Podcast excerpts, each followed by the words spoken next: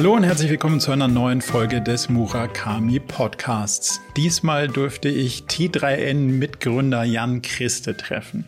Jan hat uns natürlich mitgenommen auf die Reise, wie T3N eigentlich entstanden ist und äh, wie sich das Magazin und die Webseite auch über die letzten Jahre entwickelt hat. Und dann sind wir ziemlich tief und interessant eingestiegen, auch in die Gedanken, die dahinter standen, zu der Entscheidung zu kommen, T3N zu verkaufen. Und das sind, denke ich mal, ein paar Einblicke, die man nicht so ganz gewöhnlich kriegt, denn man muss schon auch dafür ein bisschen bereit sein, auch in die persönliche Ebene einzublicken und zu sagen, was sind denn eigentlich die ganz persönlichen Sachen, die mich als Gründungspersönlichkeit hier bewegen und treiben. Da war Jan sehr offen und hat uns sehr tief einblicken lassen, wofür ich sehr dankbar bin. Und deswegen würde ich sagen, jetzt direkt rein in die spannende Unterhaltung mit Jan von T3N. Viel Spaß! Dann Jan, ganz herzlich willkommen und vielen Dank für die Gelegenheit, ein bisschen über so deine persönliche Reise und dein, deinen unternehmerischen Hintergrund zu reden. Du hast ja eins der, würde ich sagen, wenigen unabhängigen deutschen Medienunternehmen mitgegründet. Vielleicht kannst du uns mal da so ein bisschen mit auf die Reise nehmen, wie es eigentlich dazu kam und was ihr da genau und warum gemacht habt. Ja, also äh, erstmal vielen Dank für die Einladung. Ich äh, freue mich sehr, hier ein bisschen was darüber erzählen zu können. Ähm, 2004, da müssen wir jetzt mal kurz zurückgehen. Äh, ich war mit meinem Studium fertig, habe technische Redaktion studiert, was eigentlich ähm, Menschen studieren, die Bedienungsanleitung schreiben wollen. Das wollte ich nie. Ah, wirklich? Aber äh, das Studium war ziemlich toll und wusste nicht so recht, was ich nach meinem Studium machen soll, weil ich ja, also ich wusste, was ich nicht will, aber ich wusste noch nicht so richtig, was ich will. Und äh, habe noch ein Jahr als Hiwi dran gehängt und das war mein großes Glück, weil in diesem Hiwi-Projekt, in dem ich dann war, äh, habe ich Martin und Andi kennengelernt. Und ähm, Martin äh, und Andi haben Informationsmanagement studiert. Ähm, das, was früher Bibliothekare studiert haben, was sie dann ein bisschen moderneren Anstrich bekommen hat. Und äh, mit Martin habe ich mich irgendwie auf Anhieb gut verstanden. Den kannte ich auch vorher schon so über ein paar Ecken, ähm, weil seine Freundin mit meiner heutigen Frau studiert hat. Und ähm, der wusste, was ich in meiner Diplomarbeit äh, gemacht habe. Da habe ich mich nämlich mit der automatischen Erzeugung von druckfähigen PDFs aus äh, strukturierten Daten beschäftigt. Und das war genau der Baustein, der ihm fehlte für ein Typo 3 Hilfeportal, wo man, äh, wo jeder Mann, jede Frau äh, Tutorials einstellen kann. Und die sollte dann auch, sollten auch schön äh, druckfähig aufbereitet werden, damit man die schön runterladen kann. Und äh, daraus ist dann so eine Idee entstanden. Dann habe ich da ihm so ein bisschen geholfen und dann hatten wir das irgendwann fertig und dann war irgendwann so die, die Idee, man könnte doch ein Kompendium draus machen aus diesen ganzen Tutorials. Ähm, und äh, so ein Kompendium war dann auch nicht mehr so weit weg von einem Magazin. Und dann war langsam auch das Studium von Andi und Martin zu Ende und die brauchten ein Diplomarbeitsthema.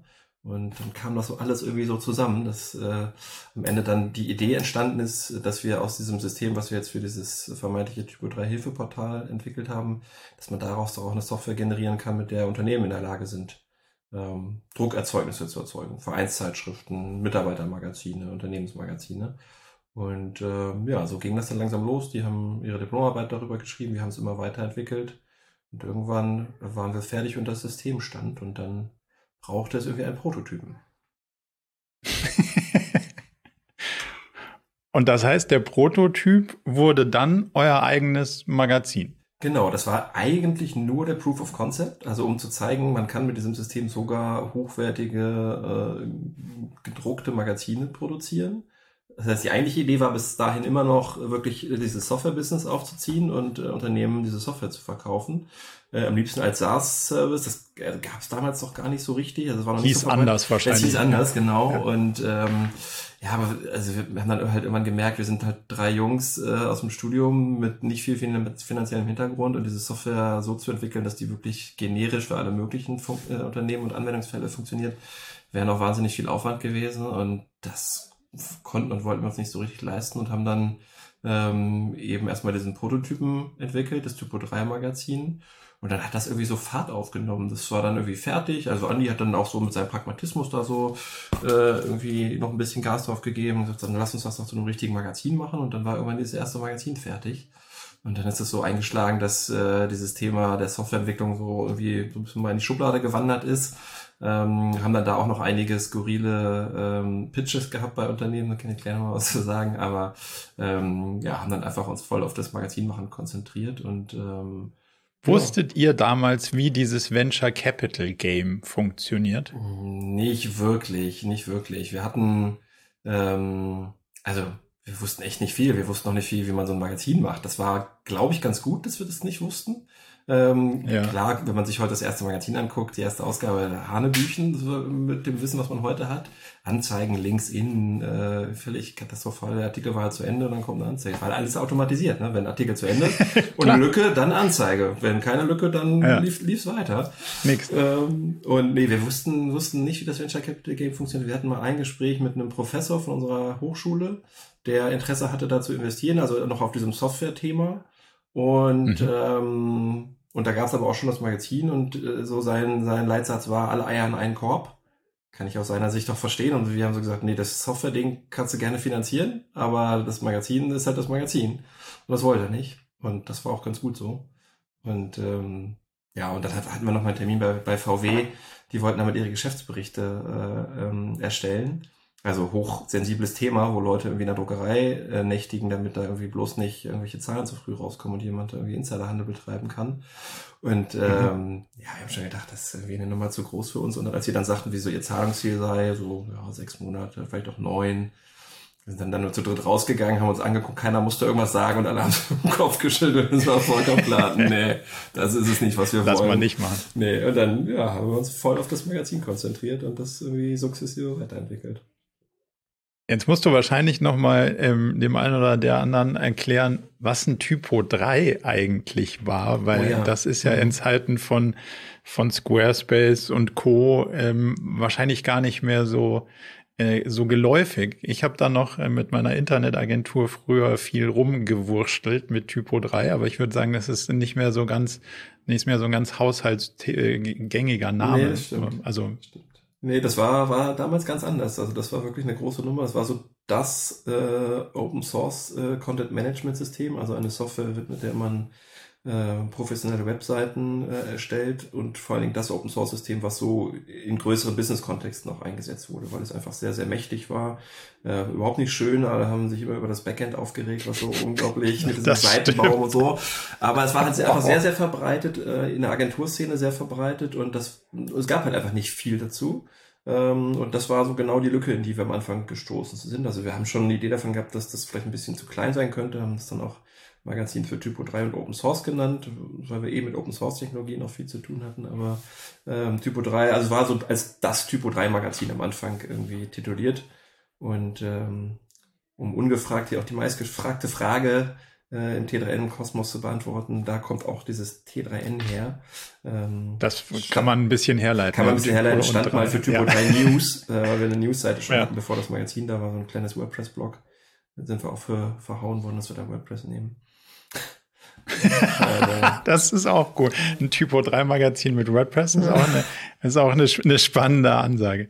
Wie, wie seid ihr dann aus den, aus den, äh, aus den Schuhen des Content Managements rausgewachsen über die Jahre, also aus dieser Open Source Ecke zu einem, ja, durchaus ziemlich breiten, modernen Digital Lifestyle Technologie Magazin. Oh. Wie, wie, wie, ist der, wie ist der Weg dahin gewesen? Es war immer so ein bisschen in so, so Iterationen. Also uns war schon klar, dass wir, dass wir irgendwie mehr Menschen erreichen wollen. Also das war vor allen Dingen immer so der Treiber. Ähm, dann war es halt erstmal die Open Source Szene, wo es ja auch diverse andere äh, Lösungen außer Typo 3 gab. Ähm, dann kam irgendwann so diese E-Commerce-Welle mit Magento, auch Open Source oder hm. halb Open Source, ähm, wo viel passiert ist, was wir dann auch mitgecovert haben. Dann ging es ja immer los, der große Social Media Hype äh, rund um wie Twitter wurde gegründet, Facebook wurde gegründet. Ähm, und wir haben immer gemerkt, so es gibt auch in den Agenturen selbst so eine Evolution. Die waren halt reine Content-Management-Agenturen, dann haben sie irgendwann E-Commerce-Projekte gemacht, als es sozusagen sinnvoll, sinnvolle, business-relevante äh, Open-Source E-Commerce-Software gab. Dann mussten sie sich natürlich für ihre Kunden auch mit Social Media beschäftigen. Dann kam irgendwann dieses ganze Start-up-Thema stärker auf und also es hat sich für uns immer irgendwie natürlich angefühlt. Es war jetzt nicht so, dass wir, Also na klar muss ich eine Redaktion auch immer Gedanken machen, was für Themen sie gerade irgendwie relevant findet und, und da so ein bisschen auch am Puls der Zeit zu bleiben. Aber es war jetzt nicht, dass wir so einen, so einen strategischen Plan hatten über fünf Jahre, wo wir gesagt haben, jedes Jahr nehmen wir irgendwie ein Thema dran. Ähm, es war schon immer auch ein Spagat. Wir mussten ja auch so ein bisschen schauen, dass wir nicht unsere Leserschaft auf dem Weg verlieren. Also für die hat sich mhm. teilweise, glaube ich, ganz schön schnell angefühlt. Wir haben irgendwann immer gesagt, irgendwann wird der Tag kommen, wo wir den Tabubruch begehen und das erste Magazin ohne einen einzigen Typo 3 Artikel äh, releasen.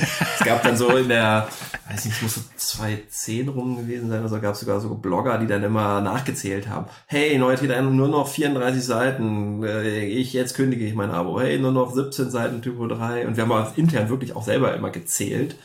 Ähm, ja. Und irgendwann hatte sich die Leserschaft dann aber auch einfach weiterentwickelt und das auch oft dann irgendwie abgefragt, aus welchen Branchen die kommen. Und ähm, ist ganz viel so aus dem Bereich Kommunikation, Marketing dazugekommen später dann halt auch mehr so aus dem, ja, ich sag mal so, Führungs, zweite Führungsebene oder auch, auch generell Führungsebene, weil wir dann ja auch viel mit irgendwie Karriere- und Leadership-Themen äh, gearbeitet haben. Ja, also es hat sich für uns irgendwie immer nat natürlich angefühlt, am Puls der Zeit zu bleiben und ähm, also es wäre ja auch, finde ich auch schlimm, wenn ein Magazin irgendwie auf dem Jahr 2006 stehen bleibt. Also das funktioniert halt auch nicht. Ähm, zum Glück haben wir so einen kryptischen Titel gewählt, das war wirklich unser Glück. Ähm, hätten wir es Typo 3 Magazin genannt, wäre es halt schwierig gewesen. Ich sehe das auch so bei diesen PC-Magazinen, Internet-Magazinen so, das ist so, ja, was ist heute noch Internet und nicht Internet und was ist PC, wer braucht noch einen PC? Und äh, da haben ja. wir Glück gehabt, dass wir so einen kryptischen Titel genommen haben, obwohl wir mit dem oft auch gehadert haben. Also wir waren auch schon mal kurz davor, ihn umzunennen. Äh, In was? Was wäre was wär dann auf dem, auf dem Plateau gewesen? Äh, ja, das kann ich, kann ich glaube ich ruhig sagen. Ist, mittlerweile ist das so lange her. Äh, zum Glück haben wir es nicht gemacht. Webnomic. Ein äh, okay. aus heutiger Sicht e ekliges Wortkonstrukt äh, aus Web und äh, Economic, aber ich mag das überhaupt ja. nicht. Aber wir Gut, haben, dass ihr es nicht nicht, gemacht ob wir das sogar noch haben. Wir hatten sogar die Domain und alles, aber es, äh, zum Glück. Ich glaube, irgendwann hatten wir so einen Call mit Sascha Loh, der dann uns dringend davon abgeraten hat. Das war auf jeden Fall nochmal sehr eindringlich. Ähm, ja auch so Markenexperte Dass man es nicht macht. Ja, dass man es nicht macht, genau, genau. Wie ist das, wie ist das Verhältnis über die Jahre gewesen zwischen, zwischen, hey, wir machen ein Magazin und das hat auch ein physisches, das hat einen physischen Impact versus wir sind ja eigentlich eine Online- Bude auch von den Themen her und wieso sind wir als mhm. Online-Bude dann offline und also wie ist denn der Diskurs intern gegangen und zu, zu welchen Verhältnissen ist es dann vom Anfang bis zum Ende gekommen? Ähm, also so ein richtig harter Diskurs war das eigentlich nie. Es hat sich natürlich über die Zeit verändert. Also es gab eine Zeit, da war Print ganz klar im Vordergrund. Das war so das Flaggschiff-Produkt. Ähm, ich denke mal so bis, ich weiß eigentlich vorher nachgucken, ich meine so 2010 haben wir den 8, 2010 den ersten Redaktionsleiter eingestellt. Vorher haben wir hier alles, habe ich alles, was redaktionell war, äh, in eigene Regie gemacht, also Chefredakteur, Online-Chef und alles. Äh, wobei online war halt auch noch nicht viel, ehrlicherweise. Also, ja. ähm, und dann haben wir irgendwann einen Online-Redaktionsleiter eingestellt, den Jan Tissler damals, und auch uns einen Vermarkter gesucht und dann fing das an, dass langsam Traffic aufgebaut wurde. Damals noch irgendwie, weiß ich nicht, 100.000 PIs im Monat und ich meine, jetzt am Ende sind es irgendwo 10 Millionen oder so oder noch mehr. Ähm, und ähm, da fing das an, dass wir gemerkt haben, wir müssen da eigentlich aktiver sein und wollen auch aktiver sein, weil wir auch Themen haben, wie du gerade schon gesagt hast, die man in so einem gedruckten Magazin gar nicht abbilden kann, weil sie einfach, also im Magazin müssen wir halt irgendwie versuchen, möglichst zeitlos zu sein. Das war auch immer der Anspruch, ähm, dass man das Heft auch noch nach einem Jahr in die Hand nehmen kann und sinnvolle, nützliche Inhalte findet. Und ähm, ja, es braucht halt einfach auch so dieses, äh, dieses schnell drehende Vehikel T3NDE. Und ähm, dann ist das irgendwie immer mehr geworden. Dann war irgendwann haben wir die Redaktion aufgebaut, Personal eingestellt, also vor allem Online-Redaktion. Ähm, wir haben ja im gedruckten Magazin nie die Taktung verändert, immer nur vier Ausgaben pro Jahr. Die dann aber wirklich immer mit sehr viel Muße und Herzblut.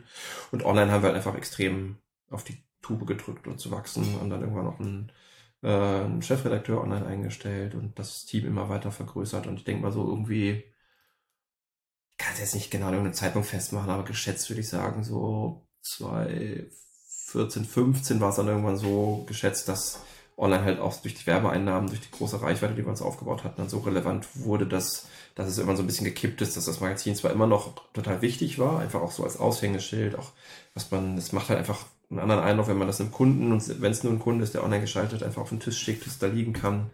Ähm, ähm, und deswegen war das nie irgendwie eine Diskussion, sollen wir das sein lassen, sondern es war klar, dass es das braucht und geben soll.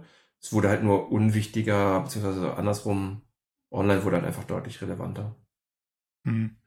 Was sind so die zentralen Revenue Streams, auf die ihr das, das Gesamtunternehmen gestellt habt, um nicht so in einer Sparte zu sein, ah, jetzt sind wir von Online-Traffic abhängig. Was sind so die, die unterschiedlichen Standbeine, die es gibt oder gab? Das ist ein bisschen die Frage, wie man es clustert. Also wenn man es rein in Werbeerlöse und Nicht-Werbeerlöse clustert, dann ist es so schon relativ stark werbelastig. Ähm, ich denke zuletzt so, oh, ich würde schätzen so 70, 30, 60, 40 irgendwie so die Richtung. War es immer ein bisschen mhm. zu viel, aber auch nicht mal eben so shiftbar. Ähm, ja. äh, in, insgesamt, wenn man es jetzt nochmal ein bisschen anders clustert, kann man sagen, es war immer so, wir haben immer so Scherz gesagt, um, um zu gucken, ob die Leute aufpassen, äh, haben irgendwie wie du mal genannt? Äh, sechs gleich große Säulen und jede ist 20 Prozent groß oder irgendwie so. Nein, das ist natürlich Quatsch. Also fünf gleich große Säulen. ähm, ja. äh, das eine war wie Magazin-Abo, Magazin-Werbung, Online-Werbung, Jobbörse und äh, Firmenverzeichnis. Das waren so die fünf Säulen. Die letztgenannte war die kleinste, ist es auch immer noch, aber ähm, Firmenverzeichnis, äh, Jobbörse war schon sehr groß, äh, ähm, hat durch Corona so ein bisschen gelitten, aber ist schon, schon ziemlich groß äh, und Online-Werbung und äh, Print und äh, Printwerbung und Printanzeigen waren so ungefähr lange Zeit gleichwertig. Irgendwann hat Online-Werbung stark überholt, muss man sagen, weil Printwerbung ist konstant geblieben, da ist es halt nicht mehr gewachsen. Und Printabonnenten sind zwar schon noch gewachsen, aber nicht in dem Maße. Und Online-Werbung hat halt einfach stark zugenommen, auch ganz viel Content-Marketing. Äh, Erlöse, Sponsored Posts haben wir ja schon sehr früh gemacht, somit als einer der ersten mhm. Publisher. Ähm, auch das ist ein riesen Wachstumsfeld gewesen. Aber ähm, nichtsdestotrotz muss man natürlich äh, als Publisher heutzutage auch äh, alles daran setzen, äh, Erlösströme abseits von Werbung zu erschließen, die wir zum Glück mit dem Magazin schon hatten und dann irgendwann mit, äh, mit dem Abo-Modell T3N Pro, also dem digitalen Abo-Modell noch nachgezogen haben. Und das ist, glaube ich, auch jetzt Siehst du da eine Bereitschaft, ja, ja. ein Shift in der Bereitschaft von, von Leuten für qualitative Inhalte zu bezahlen, um sich frei zu kaufen von dem, den Restriktionen des Werbemarkts und möglicherweise auch der damit verbundenen journalistischen Prägung, sagen wir es mhm. mal so. Also wenn man, wenn man schreibt, was klickt, schreibt man was anderes, als wenn man nicht schreibt, was klickt. Ja. Wie, wie siehst du, wie siehst du da auf der User-Seite die, die Awareness dafür und auch die Bereitschaft dafür? Also ich bei mir persönlich bin mittlerweile total bereit, dafür zu bezahlen, um bloß nicht, und das siehst du ja auch bei einer Süddeutschen Online, da ist jede Headline ist mittlerweile gleich und du denkst so, ah ja, und jetzt kommt der große, also das ist ja immer so, ist halt alles nur noch Clickbaity, also vom, zumindest mal vom Ding. Das macht ja was mit Journalismus. Wie siehst du die, die Bereitschaft dafür zu sagen, komm, ich zahle dafür und dafür kriege ich was ganz anderes an Inhalten oder ist das immer noch nicht sonderlich weit verbreitet? Ne, ich glaube schon, die Bereitschaft ist definitiv da und, und viel stärker verbreitet. Die größte Herausforderung sehe ich, also auch wenn ich jetzt so auf die Rennen gucke, aber vermutlich auch auf andere. Wobei ich, ne, ich gucke mal erstmal nur auf T3N. Ähm, das Problem ist, wir haben natürlich die User ein Stück weit erzogen. T3N ist halt gedruckt, kostet, online ist for free. Und wie du richtig ja. sagst, wenn ich Geld für Online-Content äh, verlange, muss ich halt auch ganz, oder was heißt muss, er muss, aber tue ich auch, schreibe ich halt ganz anderen Content. Ähm, und wenn es darum geht, irgendwie ähm, ja, möglichst viel Reichweite zu erzielen, dann entsteht anderer Content am Ende, ganz automatisch. Und ich glaube, das ist eine große Herausforderung, da sozusagen diesen Shift hinzulegen, dass die, die sozusagen die Awareness dafür ähm, bei den Leuten zu gewinnen, dass dieser andere Content, der jetzt Geld kostet, wirklich anderer Content ist und nicht der, den sie eh schon mhm. so kennen. Ähm, und das ist, glaube ich, so die größte Herausforderung. Ähm, und dann hast du natürlich noch eine andere Herausforderung. der Content, der die Reichweite macht, ist halt auch wahnsinnig wertvoll. Der ist halt kurzfristig wertvoll. Langfristig ist der problematisch oder potenziell problematisch. Also mit dem Marken-AP von T3N geht es noch stark. Äh, aber ähm, langfristig gesehen äh, muss das sozusagen anders äh, aufgestellt sein und daran arbeiten die Kollegen, äh, soweit ich das jetzt noch verfolge, auch intensiv. Ähm, gibt ja mittlerweile auch Online-Artikel, die sozusagen nur für Pro-Mitglieder verfügbar sind, wo dann auch jemand wirklich noch viel stärker in die Tiefe geht, als das, als das online äh, sonst der Fall wäre. Aber es ist eine Herausforderung auf jeden Fall. Ähm, wo ich die Bereitschaft, also ich glaube, es scheitert am Ende nicht an der Bereitschaft. Ich glaube, Leute sind bereit, für cool. Geld auszugeben. Wenn er wirklich so originär ist, dass ich ihn nicht halt mit einmal Google auf 17 anderen Seiten finde. Das muss halt gegeben sein. Ja. Aber die Chance hat T3N definitiv. Und das ist jetzt die spannende Frage. Ihr habt ja in einer Zeit angefangen, wo Content produzieren für das Internet, das war ja unique.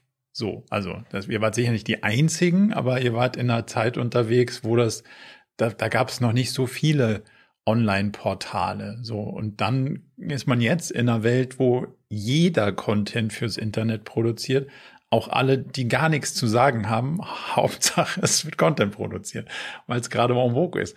Wie schafft man es in diesem ganzen Wust noch A, uniken Content zu produzieren und B, so wie du gesagt hast, sich zu differenzieren zwischen den anderen 17 Millionen Pings, die es gibt, wenn man zu so einem bestimmten Topic versucht, eine Aussage zu treffen. Mhm.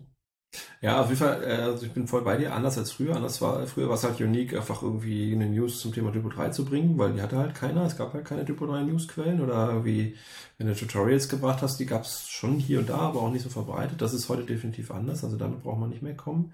Ich glaube, es geht viel über Meinung, Einordnung mhm. Orientierung.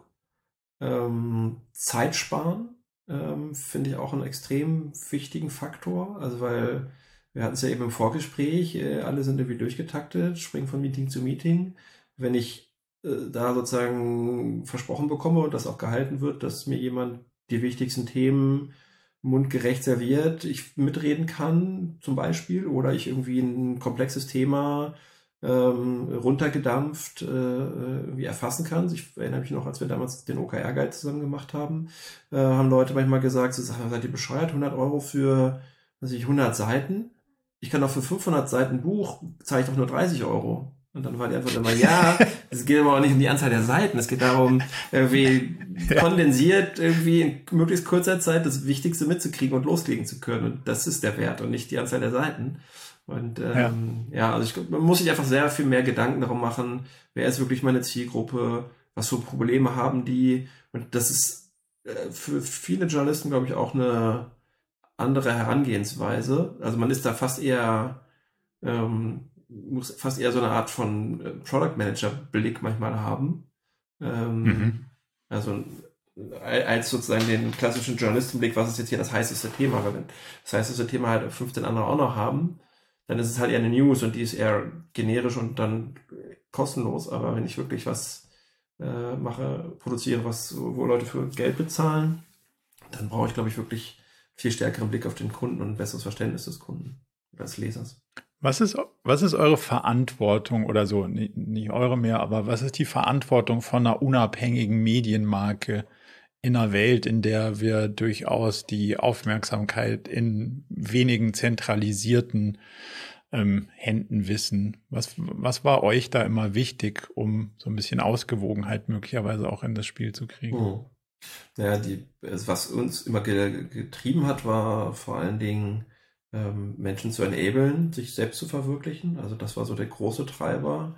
Ähm, wir versuchen dir Informationen und Wissen an die Hand zu geben, was dich ermöglicht, dich selbst zu verwirklichen, sei es irgendwie dein eigenes Business aufzubauen, dein Startup aufzubauen, ähm, da sozusagen Menschen einen Wissensvorsprung zu geben, den sie, den sie sonst so nicht hätten. Ähm, das ist es im Grunde, was uns immer so, so getrieben hat und was uns vor allen Dingen auch getrieben hat, ist so ein positiver Blick nach vorne. Also ähm, uns hat das immer unfassbar genervt, wenn so gerade in Deutschland sehr verbreitet, dieses, oh Gott, oh Gott, alles gefährlich, schlimm, Virus, Alarm, das böse Internet ja. und so, pass bloß auf. Und wir wollten halt immer aufzeigen, ja, also nicht nur mit einer rosa Brille, aber eher die Chancen als die Risiken aufzeigen. Also das ist eine riesengroße, riesengroße äh, Möglichkeitenmaschine. Mit der man tolle Dinge anstellen kann und wo Menschen auf einmal irgendwie ihren Traum leben können und irgendwie keine Ahnung nach Hawaii ziehen und von da aus ihr Online-Video-Tutorial-Business aufziehen. So, es ging früher nicht. Früher mussten die halt irgendwie, weiß ich nicht, irgendwo einen Raum anmieten und Stühle hinstellen und dann mit dem Overhead-Projektor mhm. wie Folien zeichnen. Und das in Castro Rauxel. Und jetzt geht's halt anders. so. Also Future Positive war immer so, ja. was uns getrieben hat. Ähm, da muss man manchmal auch die Journalisten so ein bisschen einbremsen, die dann gerne auch mal, es ist halt auch so, je, je eher diese aus den klassischen Journalistenschulen kamen, äh, aus klassischen Häusern, da weiß man halt einfach so, immer dieses when it bleeds, it leads. Also wenn es irgendwie möglichst blutig ist, dann klickt's. Äh, aber das wollten wir halt nie. Also wir wollten halt nie die, die sein, die da irgendwie die Gefahren beschwören. An die Chancen aufzeigen. Gab es so diese Goliath und David-Geschichten? Also die, die lieben Kollegen von Google, die dann irgendwie plötzlich den Traffic dann doch nicht mehr so ganz hergeben und die News auf der eigenen Seite versuchen zu verwerten oder die Social Media Giganten, wie man es immer liest. War das ein, war das ein Thema? War das irgendwann mal eine Bedrohungssituation oder war das immer eine, eine angenehme Koexistenz und man war sich so ja. im Ökosystem? Also, wir haben das immer nicht so richtig verstanden, diese ganzen Diskussionen ums Leistungsschutzrecht. Also ähm, wir haben ohnehin, weil wir so ticken, immer versuchen, uns mit allen gut zu stellen. Also nicht im Sinne von allen Widern, sondern im Sinne von, hey, wir sind freundlich, wenn ihr auch freundlich seid, lasst doch zusammen irgendwie Spaß haben. Und haben halt immer versucht, mit allen offen zu reden, haben, ich sag mal jetzt mal konkret auf deine Frage einzugehen, Google äh, einfach als einen Traffic-Lieferanten gesehen. Und äh, klar ist das was, was irgendwie volatil ist, wo man halt auch gucken muss, was machen Google-Updates mit der Seite und wo man halt auch manchmal anfängt, irgendwie nervigerweise rumzugamen und zu gucken, wie man sich da irgendwie optimal darstellt, um Traffic zu bekommen. Aber ähm, wir haben das nie als irgendwie David äh, gegen Goliath empfunden. Ähm, und die, die laut gebrüllt haben und gesagt haben, das ist alles böse, böse, äh, haben dann halt auch, wenn Google gesagt hat, ja, dann stellt uns doch auf No-Index. Dann depubliziert euch doch. Hat dann auch nichts gemacht. Also ich meine, das ist so, ja. Ja, ihr wollt doch den Traffic. Gerade die, die am lautesten geschrien haben, sind halt die ja. größten Traffic Säue vom Herrn. Also ich ja. habe es nie verstanden. Und ähm, ja, ich meine, am Ende jetzt, bevor wir dann irgendwann verkauft haben, war so eine Zeit, wo dann auch äh, man gemerkt hat, wie äh, Facebook und Google dann versuchen, irgendwie so ein bisschen auf Kuschelkurs zu gehen und auch angefangen haben, Publishern äh, irgendwie Geld anzubieten. Ähm, aber also wie gesagt, wir haben immer äh, versucht, uns da irgendwie ein gut zu stellen und irgendwie das bestmöglich irgendwie die Marke TTN überall zu promoten. Und also gab es gar nicht so einen, also den, den fiesen Kampf, was ich auf Nee, wir haben halt alles immer ausprobiert. Also wir haben halt dann auch irgendwann irgendwie, ich weiß nicht mehr, wie hieß es bei Facebook? Äh, wie hießen denn diese Seiten? Ich weiß es schon gar nicht mehr, Gott.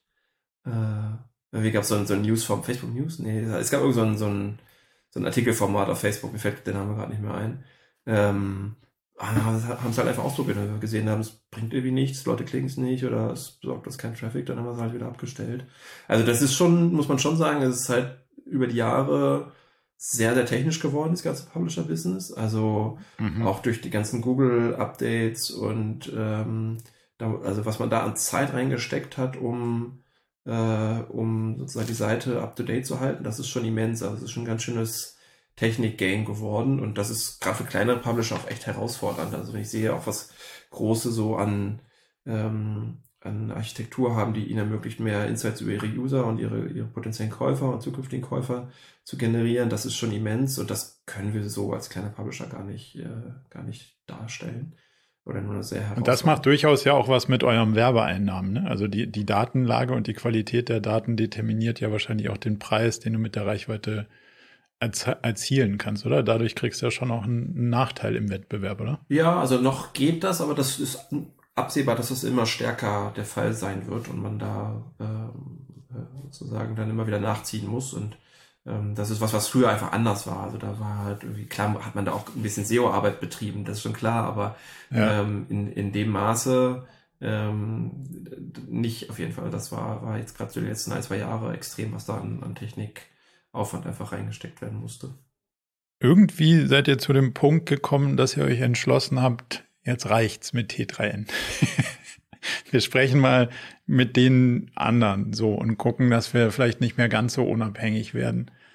Was waren, also was waren die Gründe, die euch zu dieser Überlegung bewegt haben? Es war eine, eine mehrschichtige Entwicklung, mehrstufige Entwicklung. Ähm, wo wir am besten anfangen? Also, es gab schon, ich glaube, 2018 ähm, Moment, wo Andi. Nee, ich fange mal woanders an. Also, wir waren ja drei Gründer. Ähm, ja. Martin, Andi und Jan. Und ähm, irgendwann 2010 oder so ähm, kam Björn noch mit dazu. Also erstmal so als freier Berater. Das ist ein langjähriger Freund von Andi. Äh, ich kenne ihn, auch, kenn ihn auch schon ewig.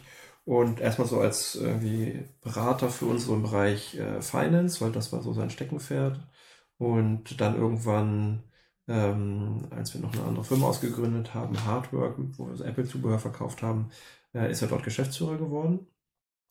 Und ähm, irgendwann ist er auch bei Ebase Mitgeschäftsführer geworden. Da waren vier Geschäftsführer ähm, das war dann auch ganz gut, weil dieser ganze Teil Operations, Finance war, war, so einer, auf den keiner von uns drei Gründern Lust hatte.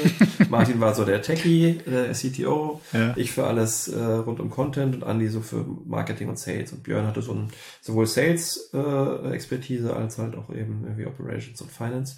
Und das passte eigentlich ideal so in dieser Vierer-Konstellation. War neu für uns, weil wir immer zu dritt waren aber hat echt gut funktioniert, muss man sagen. Ähm, dann war es so 2018, ähm, habe ich erstmals in meinem Leben äh, eine Depression bekommen. Ähm, hat mich ziemlich überraschend getroffen. Also es fing so an mit, ich kann mich nicht mehr richtig konzentrieren und irgendwie Schlaf schlecht und äh, bis hin zu irgendwann, ich konnte Nachrichten nicht mehr richtig schreiben, äh, saß da vom Rechner, hab vor mich hingestartet. Merkte irgendwas ist hier komisch, irgendwie kriege ich nichts mehr auf die Kette ähm, mhm. und wusste überhaupt nicht, was los ist und konnte es überhaupt nicht einordnen und irgendwann gab es halt eine Diagnose und dann war klar, äh, so kann man jetzt hier gerade nicht weiterarbeiten, ich brauche eine Pause und dann wurde aus einer kurzen Pause eine längere und eine noch längere. Am Ende war ich in viereinhalb Monate raus, die drei haben übernommen, Andi war zu der Zeit auch noch in Australien, zwar so in Remote Work, aber äh, auch nicht so hundertprozentig an Bord. Also das war schon irgendwie eine, eine taffe Phase, dann gerade für Martin und äh, Björn, die zu Hause geblieben sind. Und ähm, ich war viereinhalb Monate raus und wir haben uns, als mir wieder besser ging, in Austin zur South by Southwest 2019 zu viert wieder gesehen. Andi irgendwie von Australien kommt, ich mit Martin und Björn aus Hannover und haben da vor Ort ähm, ähm, ja schon mal drüber nachgedacht und drüber, konkret drüber geredet, wie wäre es denn, wenn wir Täter verkaufen. Ähm, Martin hat gesagt, er möchte gerne aussteigen in naher Zukunft oder in, in mittel, mittelnaher Zukunft. Und Andy hatte auch schon immer so ein bisschen so ein Gefühl von irgendwie fällt die Familie immer hinten runter, äh, Beziehungen und so, ist einfach viel zu viel und er kann halt auch nicht irgendwie 50 Prozent, er kann nur 150. Und ähm, dann haben wir das mal durchgespielt und irgendwie äh, reverse engineert, haben die Pressemitteilung des Verkaufs geschrieben äh, und okay. haben dann irgendwie äh, sozusagen mit einem Coach begleitet, auch bis zum Anfang, wo müssen wir jetzt eigentlich loslegen, damit wir dann irgendwann bei der Pressemitteilung landen.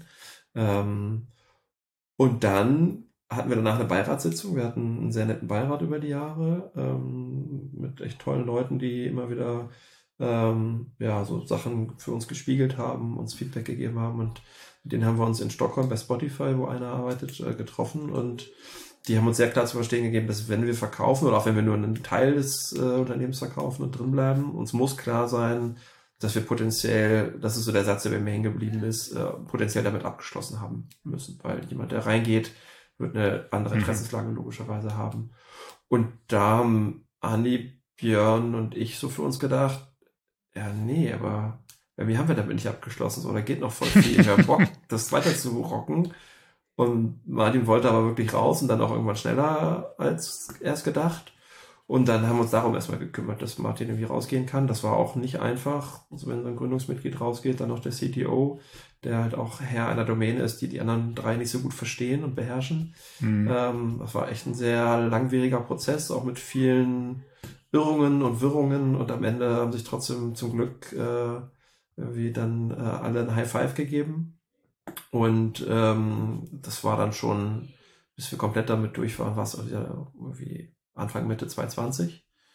Und Aber reden wir davon operativ raus oder operativ und finanziell raus? Beides. Also beides. Okay. Ja. Und also operativ irgendwie dann so Ende 19 und äh, oder Anfang 20 und dann finanziell Mitte 20. Und genau, operativ war herausfordernd, aber ging dann irgendwann. Und finanziell ist natürlich immer schwierig, weil jemand, der rausgeht, sagt natürlich, ist viel wert und jemand, der drin bleibt, sagt, ist nicht so viel wert und dann muss man ja, das ist logisch. Also das, aber ich, ja. es ist wirklich sehr bezeichnend für TDN, muss ich sagen. Wir haben es halt all die Jahre immer wieder geschafft, auch wenn Mitarbeiter gehen, immer im Guten zu gehen. Auch wenn es zwischendurch richtig viel Knatsch gab, so am Ende sind die Leute gegangen und kamen danach mal wieder zu irgendeiner Firmenfeier. Ähm, so, das fand ich wirklich immer sehr bemerkenswert und das war aber mir auch extrem wichtig oder uns wichtig. Und auch in, diesem, in dieser größten Aufgabe, die sich da uns gestellt hat, äh, die wir jemals hatten zu dem Zeitpunkt, hat es geklappt und das fand ich echt richtig, richtig cool. Das war echt, echt ein Meisterstück, das, äh, das hinzubekommen. Und dann war das geklärt, dann waren wir zu dritt. Und das war nochmal so eine ganz neue Energie dann auch, weil es durchaus auch inhaltlich ein paar unterschiedliche Sichtweisen gab, was irgendwie auch normal ist, so über die Jahre. Mhm. Und aber wir hatten dann so das Gefühl, so ist ein Knoten geplatzt, wir zu dritt können jetzt hier richtig Gas geben. Ähm, und so im Oktober habe ich gemerkt, so, ja, okay, irgendwie geht es mir schon wieder nicht so gut. Also nicht so schlimm wie, wie 18, aber irgendwie merke ich, da kommt was wieder und es fühlt sich gar nicht so geil an. Und zu dem Zeitpunkt äh, kam Andi dann auf mich zu und hat mich gefragt, so sag mal, hier, könntest du dir vorstellen, dass wir das verkaufen? Ich habe irgendwie ein ungutes Gefühl, dir geht's nicht so gut, äh, ich brauche mal irgendwie eine Veränderung und ähm, da ist jetzt noch Björn, äh, lass uns doch erstmal reden als die Alt, Altgesellschafter äh, sozusagen, könntest du es dir vorstellen? Und ich habe gesagt, ja, ja, warum eigentlich nicht? Also es kam zu einem Zeitpunkt, wo es mir nicht so gut ging. Ich weiß nicht, wie ich geantwortet mhm. hätte, wenn ich komplett fit gewesen wäre, aber in dem Moment habe ich so gedacht, ja, könnte ein cooler Ausweg sein. Und ist vielleicht eine Erleichterung. Ist eine Erleichterung. Und das rückblickend denke ich mir, es ist gut so, weil vielleicht hätte ich sozusagen im komplett gesunden Kopf mich nicht getraut, das auszusprechen, aber es jetzt vom heutigen Standpunkt ist Goldrichtige gewesen. Und dann haben wir wie Björn mit ins Boot geholt und äh, angefangen, das war so Ende 20, äh, haben wir angefangen, irgendwie diesen Plan zu schmieden und haben dann auch extrem viel im Unternehmen umgebaut, also gar nicht nur für den Verkauf. Björn wollte drin bleiben. Ähm, ich wusste es noch nicht so genau. Ich habe so gedacht, ach, kann mir schon vorstellen, noch ein bisschen weiterzumachen. Also so ganz äh, befreien wollte ich mich da noch nicht davon oder frei machen. Und für Anni war es klar, dass er auf jeden Fall raus will. Und dann haben wir den Plan geschmiedet, äh, wie wir den Verkauf anstellen. Das war so Anfang 21 ähm, oder im März 21 haben wir dann auch nochmal so ein, so ein Offsite gemacht auf Mallorca. Eine Woche lang und da sehr intensiv gearbeitet und ähm, da auch beschlossen, wie wir das Unternehmen so aufstellen, dass es halt auch ohne uns oder zumindest ohne ein bis zwei ähm, ja, äh, arbeitsfähig ist und bleibt. Und das hätten wir rückblickend viel früher machen sollen. Also äh, viel zu lange äh, immer davon geredet, dass wir uns entlassen müssen, entlasten müssen und dem Team mehr Verantwortung geben müssen, aber es nicht wirklich konsequent gemacht. Und was hat euch davon abgehalten? War es eher so ein Gefühl der Angst, wenn ich, wenn ich loslasse, passiert hier was, was ich nicht will? Oder ah, da machen die was, was das ist nicht gut? Oder was, was würdest du sagen, wenn du da in dieses Gefühl mhm. reingehst? Ja, es ist Wo eine Mischung. Also es ist weniger Angst, dass irgendwas schlecht läuft. Es ist so ein fehlendes Wissen darum, wie man es am besten anstellt. Also wir hatten eine Struktur, das waren fünf Units, also fünf Kreise, wie so eine Blume um Kreis. Also wir waren in der Mitte der Blume, drumherum war oh, ja. cooles Bild. Ähm, drumherum die fünf Blütenblätter, also äh, inhaltlich strukturiert, also Sales, äh, Content, äh, äh, Marketing und so weiter, also fünf inhaltliche Bubbles. Und ähm, innerhalb dieser Bubbles gab es halt Teams und die Teams hatten Teamleads. Das war so die oberste Stufe der, der ähm, Hierarchie, sag ich mal, also Teamlead. Mhm. Und davon gab es aber, weiß ich nicht, 23 oder so. 23 also oder 21. Wow. Mit denen kannst du halt auch nicht irgendwie mal eben ein Meeting machen und schnell zu irgendeinem Ergebnis kommen. Ja. Das geht halt nicht. Und was halt einfach gefehlt hat, ist so ein, so ein Bindeglied dazwischen. Und wir hatten halt irgendwie tausend andere Themen auch und ähm, ja, also es war eher so, hatte keine so hohe Priorität, hat zwar immer wieder genervt, gerade so Gehaltsgespräche. Äh, ich war dann halt für zwei Units verantwortlich und hatte quasi die letzte Verantwortung für 50 Mitarbeiter in, den Gehaltsverhandlungen. Ich musste die nicht immer führen. Ich konnte dem Teamlead, der das Gespräch geführt hat, auch einen Rahmen vorgeben, aber es hat mich fertig gemacht. Allein diese Vorbereitung. Es muss ja wenigstens mal im Vorbereitungsmeeting Mhm. drin sein. Das heißt, ich hatte schon mal 50 Ja. Meetings an irgendwie 200 irgendwas Arbeitstagen nur für so. Also es, es war immer klar, es geht so nicht, aber wir hatten halt irgendwie nicht so eine richtige Idee, wie wir es besser machen können. Und ähm, was geholfen hat, war auf jeden Fall wie das Gespräch mit dir damals zum Thema, oder die Gespräche zum Thema äh, OKR. Ähm, weil wir gemerkt haben, wir müssen eigentlich einen klareren Rahmen vorgeben, wollen das. Wir hatten zwar schon eine Mission, äh, hatten auch mal so ganz sanft angefangen mit so Quartalszielen oder Jahreszielen, wo wir früher immer noch, ähm, früher immer noch Projekte als Ziele hatten, was totaler Quatsch ist. Aber äh, da waren immer so vier Projekte, die vier Jahresziele. So. Das, und dann werden drei Projekte nicht fertig und dann war es ein doofes Jahr. Ja, nee, vielleicht auch nicht, aber ja, ne, also, ja, kennst ja alles. Ne? Man reift ja über die Jahre. Ja, genau. Und dann irgendwann war halt klar, auch als dann Martin weg war, dass wir äh, rausgestiegen war, dass wir, wir das alles nochmal neu aufstellen müssen, haben dann angefangen mit einem Berater überhaupt mal unseren Produktentwicklungsprozess äh, wie neu zu entwickeln. Und da kam dann halt auch so dieses Thema Ziele bei raus. Ähm, und äh, aus dem Gespräch mit dir ist dann ähm, so ein Framework entstanden, ähm, was nicht wirklich OKR ähm, sozusagen klassisch, oder was heißt klassisch, aber sozusagen wirklich originär, ob man OKR nennen würde, aber ähm, wo wir zumindest, wir haben es halt so Building Blocks genannt, vier Building Blocks, die halt irgendwie eine Richtung vorgeben. Und darunter gibt's dann äh, pro Quartal ähm, äh, vier Ziele und die kann aber, diese Ziele werden aber, wird aber das Team selbst oder erfindet das Team selbst äh, und dafür haben wir eine Struktur geschaffen und wir haben für jede Unit ein ähm, ein Unit Head ähm, äh, definiert, äh, der sozusagen, ähm, also wir haben es ein Management Board genannt, äh, was eben mit den fünf Unit Heads besetzt ist und auch noch den beiden äh, Produktmanagerinnen. Und so ähm, haben wir eben ein Gremium geschaffen, mit dem man in der Lage ist, halt viel schneller Dinge zu, äh, zu erarbeiten. Und wir haben dann einfach nur die Building Blocks vorgegeben, die sich jetzt auch nicht jedes Jahr ändern.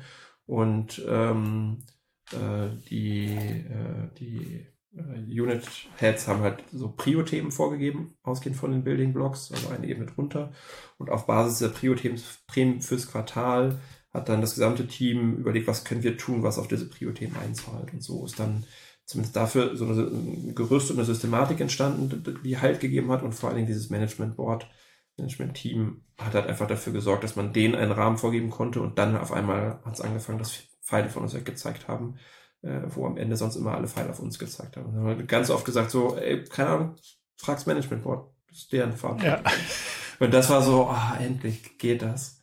Ähm, ja, das war Aber das hört sich ja fast nach einer Erlösung im Unternehmen an, also Ja. Erlösung im Sinne von einer Erleichterung oder so dieses, ha, ich habe es geschafft, die Last von meinen Schultern auf mehrere Schultern zu vertagen oder verteilen und dadurch wird es ja irgendwie geteilte, geteilte Last und Verantwortung. Und dann ist ja trotzdem irgendwie der Weg weitergegangen. Es hätte ja auch sein können, so, ach, jetzt fühlt sich das ja ganz angenehm an, so, jetzt sind wir auf mehrere Schultern verteilt, jetzt müssen wir gar nicht mehr verkaufen. Ähm, wieso dann doch den Exit? Mhm. Ja, also, ja, also es war ein Aspekt. Ich bin bei dir, da habe ich letztens auch nochmal drüber nachgedacht.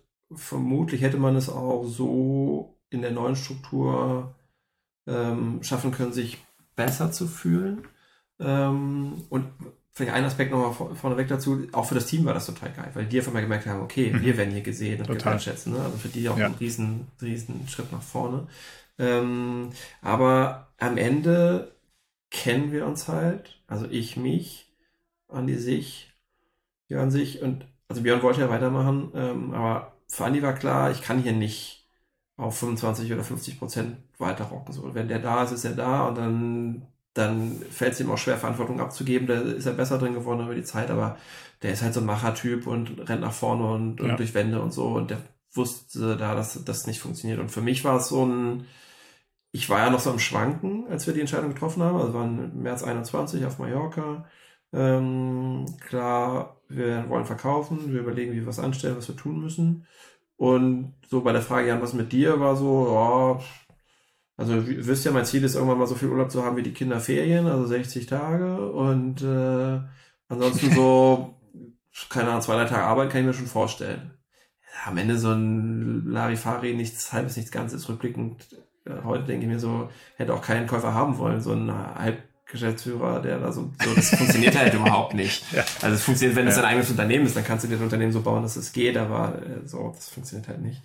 Äh, und Björn hat halt voll Bock durchzuziehen. Und ich habe immer so mit mir gerungen und gerungen und nach Mallorca, äh, wo ich ein bisschen traurig war, dass wir nicht entschieden haben, wirklich rein OKR zu machen, sondern dieses etwas abgewandelte, was aber rückblickend auch gut war, weil wir so die Leute nach und nach daran führen konnten.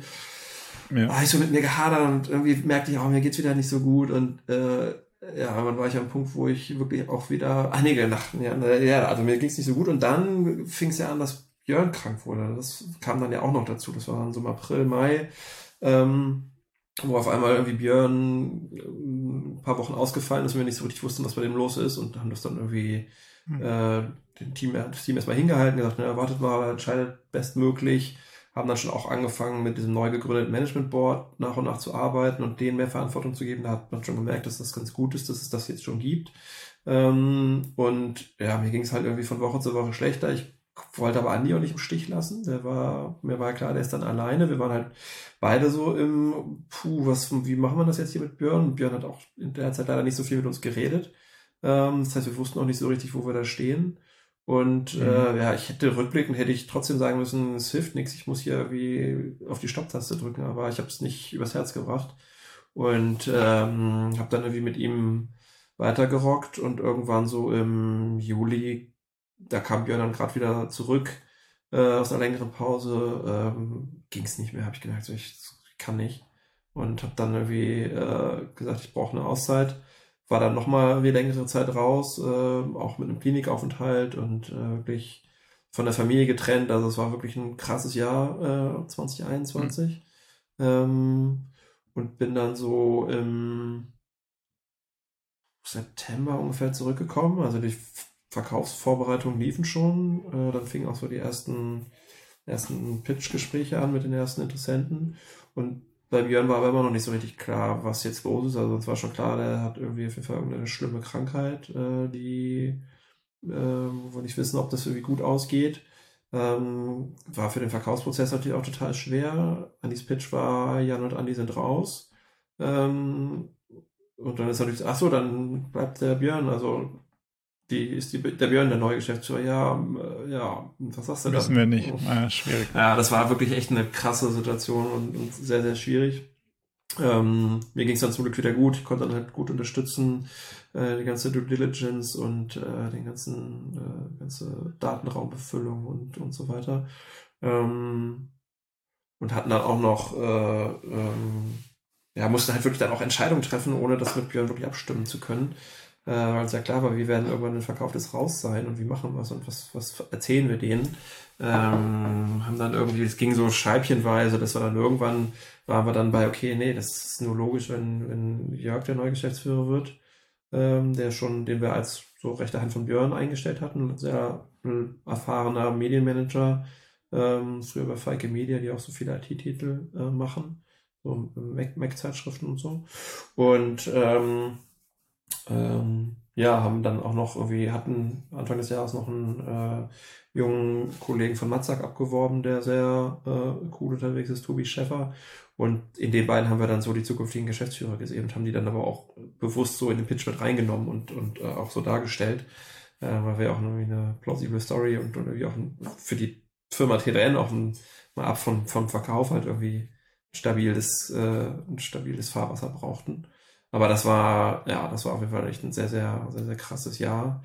Ähm, mit vielen Höhen und Tiefen. Und ähm, es stand aber irgendwann einfach gar nicht, also es stand nie zur Debatte, äh, verkaufen wir oder verkaufen wir nicht. Das war klar. Die Entscheidung war gefallen. Ähm, für mich ist dann halt durch die zweite Depression klar geworden, so Jan nutzt diese Gelegenheit hier einen Strich drunter zu ziehen. Ich musste mich dann auch wirklich irgendwann entscheiden, weil mhm. ähm, weil das hier für den Pitch natürlich auch relevant war. Da kann man ja nicht sagen, wir wissen es noch nicht, sondern man muss ja irgendwie klar sein, was, was verkaufe ich hier. Und rückblickend bin ich einfach total dankbar für diese zweite Depression, weil die, also in dem Moment natürlich überhaupt nicht, das ist echt das Schlimmste, was, was man sich vorstellen kann. Aber äh, rückblickend bin ich einfach total dankbar, weil mir mein Körper gezeigt hat, was zu tun ist. Und äh, Stopp. Ja, und das war gut so. Und ich bereue Und damit nichts. hast du für dich auf die, auf die Stopp-Taste auch gedrückt und dann gesagt, so jetzt, also fast forward, ihr habt es geschafft, an, an Heise zu verkaufen. Dann kommen ja auch öfter mal diese, sagen wir mal, hey, jetzt müssen wir dich aber noch ein bisschen irgendwie incentivieren, motivieren, an den Laden binden, weil du der Einzige bist, der weiß, wo dieser kleine Schlüssel hier passen könnte. Ähm, wie bist du durch diese, durch diese Zeiten dann gekommen, wenn man sagt, so, hey Freunde, ich habe halt einfach hier ein großes rotes Stoppschild. Ähm, ihr müsst alleine mit klarkommen. Mag ja dann auch nicht jeder hören. Hat das funktioniert? Ja, das hat gut funktioniert. Also das war, äh, haben wir auch sehr klar in den, in den Gesprächen dann irgendwie gespielt. Ähm, also in den, in den ersten Vorgesprächen, wo, wo es darum geht, dass man sich mal kennenlernt, war das jetzt noch nicht so entscheidend. Da war auch die Frage, wer ist denn hier der neue Geschäftsführer noch so, man weiß es nicht so genau. Aber als es dann sozusagen in die engere Auswahl ging, war klar, okay, wir haben klares Board, Jörg und Tobi, die Geschäftsführer, Jan und Andi sind raus. Und ja, es wollten manche nicht so gerne hören und natürlich wollen die irgendwie die, die Leute möglichst gut binden. Aber da waren wir sehr unmissverständlich und ich glaube, wir hatten das Glück, oder was heißt Glück, wir hatten nur äh, hat es da in die Karten gespielt, dass T-Line einfach so wahnsinnig begehrt war, ähm, dass wir uns auf den Standpunkt auch stellen konnten. Und wir natürlich auch, das hat auch mitgeholfen, plausibel darstellen konnten, dass äh, diese Firma auch ohne uns überlebensfähig ist, weil wir eben dafür gesorgt haben, dass es ein Brandbook gibt, eine klare Mission, diesen, diesen Rahmen, dieses Framework, von dem ich gerade gesprochen habe und, ähm, und eben das Management Board, was äh, unterhalb der Geschäftsführer äh, oder neben den Geschäftsführern halt dafür sorgt, dass diese Firma stabil steht. Und das war, so wie wir es vorgetragen haben, und das haben wir auch wirklich so ge ge gefühlt und gemeint, äh, plausibel und, und äh, ist angekommen. Was würdest du sagen, waren für dich so die größten Stressoren in dieser Rolle eines Geschäftsführers, wo du gesagt hast, boah, das muss ich loswerden. Also das will ich, das, ich weg, ich will das nicht mehr haben. Was, was war das, was an dir gezerrt hat? Hm. Also zum einen so der, der reine Workload, den mhm. wir nicht so in den Griff bekommen haben, dass der irgendwie erträglich war. Also die reine Arbeitszeit, ich habe mir da selbst auch mal so ein bisschen in die Tasche gelogen und gesagt, so, ich bin doch jeden Abend beim Abendessen mit der Familie und so, ich mache hier keine Nachtschichten. Aber die Tage selbst, wenn ich mal so in meinen Kalender zurückgucke, ist halt einfach total krank, wie getaktet der ist und wie oft ich hier irgendwie mhm. äh, durch die Wohnung gerannt bin, schnell auf die Toilette, schnell wieder zurück, ganz Tag nichts getrunken, nur vom Rechner gehangen. Also die Taktung ist halt irgendwie viel zu krass und ich merke es halt jetzt, wo ich ein Jahr raus bin, einfach so extrem, ähm, wie mich das stresst, jetzt eben hier vor unserem Gespräch noch schnell das Brötchen zu Ende zu essen, um dann um 10, ja. Punkt 10 am Rechner zu sitzen. Äh, ja. So, das kannte ich halt überhaupt nicht, oder kenne ich jetzt gerade gar nicht mehr und jetzt merke ich halt erst, wie, wie nervig das eigentlich ist.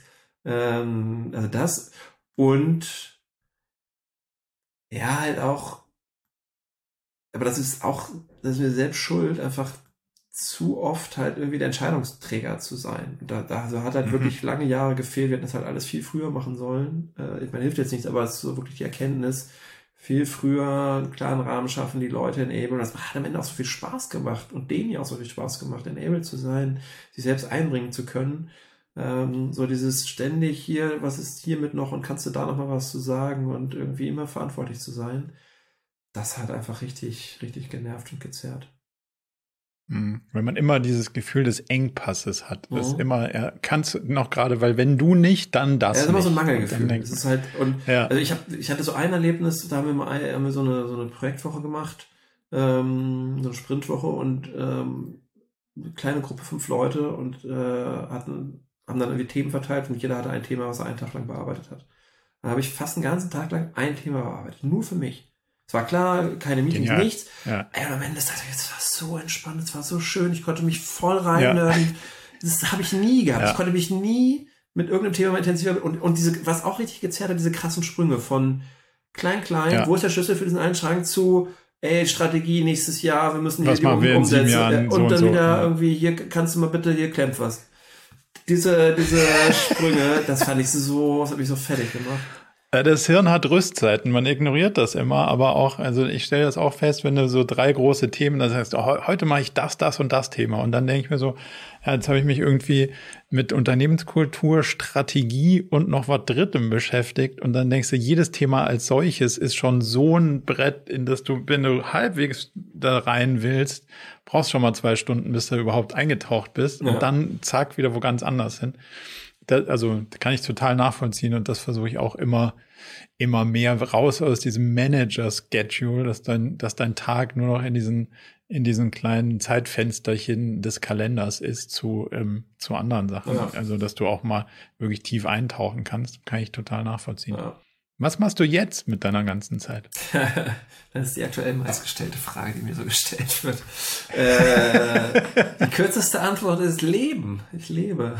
Ja, okay. Ich arbeite nicht. Okay. Also ähm, Grad, ich habe mir als Wobei ich nicht zwingend sagen würde, dass das eine, dass das eine Trennung ist. Also das nein, das würde ich auch nicht sagen. Da, darf, darf durchaus auch äh, positiv zusammenwirken. Auf jeden Fall. Ja. Im besten Fall ist es, äh, ist es verschmilzt es im positiven Sinne. Ähm, nee, aber ich habe äh, mir, als der Verkauf so äh, in die heiße Phase ging, gesagt, ich nehme mir vor, äh, ein Jahr lang keine festen Verpflichtungen einzugehen. Also der Plan ist, keine Pläne zu machen. Ähm, und das hat ganz gut funktioniert. Also ich habe mich wirklich jetzt ein Jahr lang sehr intensiv mit äh, meiner Familie, ich irgendwie zwei kleine Kinder, zwei Mädels, vier und acht, äh, eine Frau ähm, mit der Familie viel beschäftigt. Ähm, Partnerschaft ist auch was, was immer total hinten runterfällt, wenn man irgendwie äh, viel arbeitet und lang arbeitet und dann irgendwie auch noch Kinder da sind, dann fällt halt oft die Partnerschaft äh, ein bisschen hinten runter. Und was vor allem halt auch immer hinten runtergefallen ist, gefallen ist, ist Zeit für mich. Ähm, da war ich mhm. nie gut drin. Also bei Prio immer wie Arbeit oder, naja, je nach was gerade los war, aber Familie, Arbeit, äh, Beziehung und dann kam irgendwann Jan und am Ende, wenn keine Zeit mehr war, dann eben keine Zeit für Jan. Ähm, ja. Also ich weiß noch, diese Wochenenden war immer so ein, okay, ich habe jetzt Bock mit der Familie was zu machen, mit den Kindern zu spielen. Aber eigentlich würde ich auch gerne mal irgendwie, keine Ahnung, vier Stunden spazieren gehen durch den Wald oder so oder zwei. Aber nee, ich will ja auch was mit den Kindern machen. Hm. Und äh, ich habe es halt nicht übereinander gekriegt so und äh, genieße es jetzt einfach total, ähm, Zeit zu haben, ähm, ja, einfach so Dinge für mich zu machen. Äh, fahr ganz viel Fahrrad, das ist so eine neue, also nicht so eine neue Leidenschaft, bin vorher auch schon Fahrrad gefahren, aber immer nur zur Arbeit hin und zurück, immer nur so zehn Kilometer ein Weg und habe mir jetzt äh, im Sommer ein Gravelbike gekauft, war mit drei Freunden in Schweden äh, eine Woche lang zum, äh, zum Gravelbiken und äh, bin total angefixt und äh, versuche jetzt so meine Streckenlänge immer weiter auszubauen. Äh, Was fasziniert dich daran? Ah, es ist so eine geile Kombination aus äh, Abenteuer. Äh, so ich kann Natur und Abenteuer ist halt eh so was, was mich total reizt. Äh, was auch immer viel zu kurz gekommen ist in meinem Arbeitsalltag, der einfach total nerdy technisch war. Ähm, ja. Und äh, einfach irgendwie auch Sport ist halt was, was immer viel zu kurz gekommen ist, obwohl ich total weiß, dass es äh, das beste Antidepressivum ist, was es gibt und generell irgendwie total gut ist für den Kopf. Ähm, also die Kombination aus Sport, ähm, Natur und Abenteuer ähm, Im Moment ist noch nicht so wahnsinnig viel Abenteuer, außer dass ich dann halt mal auf irgendwelchen äh, Single Trades im Wald lande, wo ich über Bäume klettern muss und so. Aber das reicht mir für den Moment schon. Und jetzt gerade im Herbst ist es ja. auch herrlich. Aber ähm, ja, ich gucke jetzt schon ständig irgendwie YouTube-Videos von irgendwelchen Ultra-Endurance-Rennen über, weiß ich nicht, 800 Kilometer durch die äh, Wüste Andalusiens und so oder Island oder, so, oder da ja. gibt's halt echt so geile Sachen. Aber am Ende starte ich vielleicht einfach erstmal mit einem Bikepacking irgendwo Richtung Berlin oder so und äh, mal gucken. Aber auf jeden Fall habe ich total Bock gerade und zum Glück auch einfach Zeit, äh, das, das zu machen. Ja, das ist, der, das ist der lustige Teil. Ich bin da irgendwie auch eingestiegen vor zwei Jahren, um dann aber festzustellen, dass A, es ist halt nicht, also um ins Büro zu fahren, ist eigentlich, also eigentlich Kappes so. Weil die Strecke zu kurz ist. Und ja, also ja. das sind irgendwie 15 Minuten und dann denkst du so, hm, okay, das macht jetzt irgendwie auch nicht so richtig viel Unterschied. Und, äh, und der andere Teil ist, dass ich mir hier festgestellt habe, so richtig krass, mir ist das zu viel Straße. Also mhm. im Sinne von, ich hasse Autos, wenn ich irgendwie was mit Natur machen will. Und dann ist halt dieses, ich fahre auf einer Straße lang, da ist zwar vielleicht rechts ein See, aber links ist ja trotzdem noch eine Straße. Und wenn du so richtig, richtig auf so ein, da bin ich vielleicht auch zu pingelig, dass man so richtig, richtig auf ein, auf ein Off quasi Weg, dann nehme ich lieber ein Mountainbike, weil das, da fühlt sich dann irgendwie, da komme ich ja. eher ein bisschen mehr her. Da fühle ich mich dann mehr zu Hause. Deswegen, ich habe noch nicht den, ich habe noch nicht den finalen Sprung da komplett reingeschafft, ja. aber es fehlt auch vor allem an der Zeit. Aber ich finde das Thema total faszinierend. Ja. Jetzt hast du ja unterschiedlichste Tracking-Devices an dir, wenn man da mal kurz. Wie, wie viel davon nutzt du, wenn es zu Sport kommt? Und machst du da draußen Performance Game dann doch irgendwie wieder? Oder, also nicht wieder, sondern mhm. so der Type A Personality, wie es ja so immer so schön heißt, hat ja so den, den Hang dann irgendwie zu sagen, ach cool, ich habe hier so ein kleines, ich habe hier so ein kleines Gadget, ich kann hier ein bisschen was tracken und dann macht das Getrackte ja auch was mit dir. Was macht das mit dir? Mm, also um den ersten Teil der Frage zu beantworten, also beim Gravelbiken nutze ich von diesen beiden Devices nichts, also ein Aura Ring und eine Apple Watch, beziehungsweise die Apple Watch so als Backup-Device höchstens. Äh, das trackt mein Fahrradcomputer. Ähm, und ähm, also ich verstehe deine Frage. Nee, so ein Performance-Ding mache ich. Also es interessiert mich. Also ich habe mir jetzt auch gerade noch irgendwie ein, so ein Trittfrequenzmesser äh, und ein Pulsmesser und so gekauft. Ähm, es interessiert mich schon. Zu den Pulsmessern, die du schon trägst, sozusagen? Oder sind ja, die weil, nicht genau genug? Oder was ist da der. Ja, weil der äh, Fahrradcomputer nicht den Puls von der Apple Watch nehmen kann. Ah, ja okay. so ein Einfach ein rein technisches ja, ja, Ding. Genau. Okay. genau. Ähm, genau, also, also es geht mir da weniger um Performance. Ähm, also was ich mache, ist Teilhunting. Ich weiß nicht, ob dir das was sagt. Äh, das ist so ein Trend. Ähm, man kann ja seine Laufstrecken oder Fahrradstrecken oder Schwimmen oder was auch immer mit Strava, so einer Tracking-App, mhm. aufzeichnen. Das ist so bei Fahrradfahren sehr mhm. verbreitet. Und das mache ich schon relativ lange. Ähm, auch immer die gleichen Wege, ne? zur Arbeit zurück, zur Arbeit zurück. Habe es irgendwie immer einfach auf der Apple Watch getrackt. Ähm, und äh, damit aber nie irgendwas gemacht. Aber jetzt wird es halt cool, weil durch dieses Teilhunting, da gibt es so Seiten, die quasi Strava über die API auslesen und dir die Welt in so Kacheln teilen. Äh, Level 14 ist das, glaube ich. Das sind dann hier in unserem Breitengraden 1,5 mal 1,5 Quadratkilometer. Und mhm. das Ziel ist es quasi, möglichst viele Kacheln zu erfahren. Und rund um Hannover habe ich jetzt schon relativ viel, weil da bin ich ja schon rumgefahren.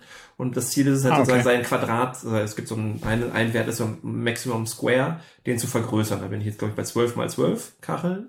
Und ähm, an sich jetzt diese Kacheln zu haben, ist jetzt, also ich fühle mich jetzt nicht geiler, wenn ich 15 mal 15 oder 20 mal 20 habe, aber was spannend ist, dass man seine Routen plant, in Orte, wo man nie hinfahren würde. Also ich würde halt jetzt nie, keine ah, okay. Ahnung, da unten rechts, wo es in Hannover mhm. nicht so schön ist, hinfahren.